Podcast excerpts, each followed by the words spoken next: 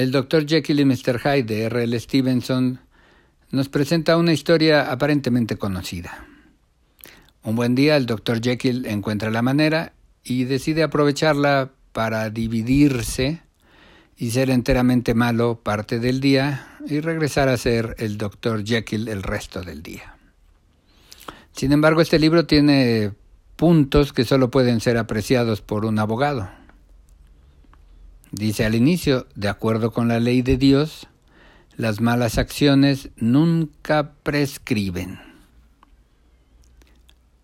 Y en otra parte dice, yo siempre me he atenido a una norma. Cuanto más raro me parece el caso, menos preguntas hago. Y es que el caso del Dr. Jekyll es más complejo de lo que se parece. No solamente se trata de alguien que es desagradable a la vista, y el autor cita una copla del siglo XVII, donde se habla del obispo de Oxford.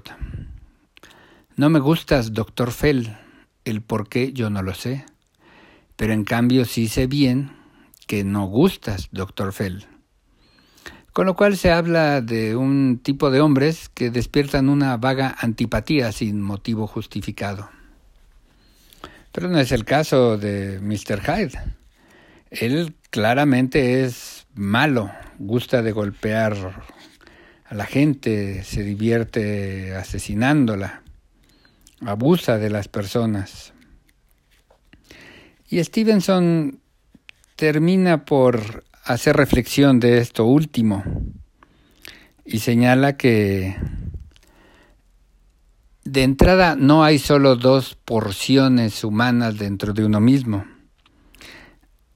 Lo que sí establece es que debió atender a ambas, pues en su ánimo de mejorar solo se ha dedicado a cultivar su espíritu a buscar esa parte que busca el bien social,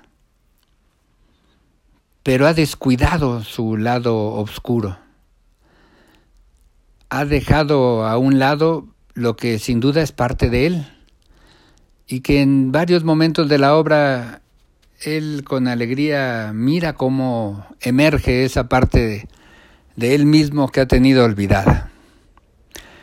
Eh, la criminología la psicología social nos establece la personalidad del delincuente y aquí Stevenson nos dice que siempre es parcial la apreciación de la personalidad del delincuente, incluso para el delincuente mismo, porque ha cometido en las propias leyes de Dios que señala el autor, como he mencionado, ha cometido el peor, el peor error, que es no conocerse a sí mismo, no atender también su parte oculta, su parte oscura, esa parte que en algún momento suelta.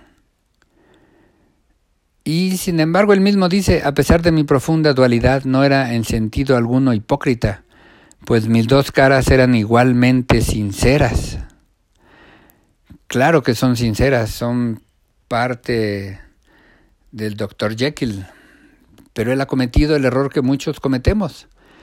Buscamos solo un lado de nuestra personalidad. En el derecho natural, esto equivale a ocultarnos parte de nosotros mismos. En el derecho penal, esto equivale a sesgar la personalidad a ser analizada dentro de los dictámenes psicológicos que pudieran hacerse al activo del delito. Y en lo natural, ¿cómo lograré conocerme a mí mismo si no acepto aquello que me disgusta? Y aún más, el propio Mr. Hyde, en voz del Dr. Jekyll, dice, Vendrán otros que me sobrepasarán en conocimientos y me atrevo a predecir que al fin el hombre será tenido y reconocido como un conglomerado de personalidades diversas, discrepantes e independientes. La personalidad humana es compleja, debemos atenderla por completo. Gracias por escucharme, hasta la próxima.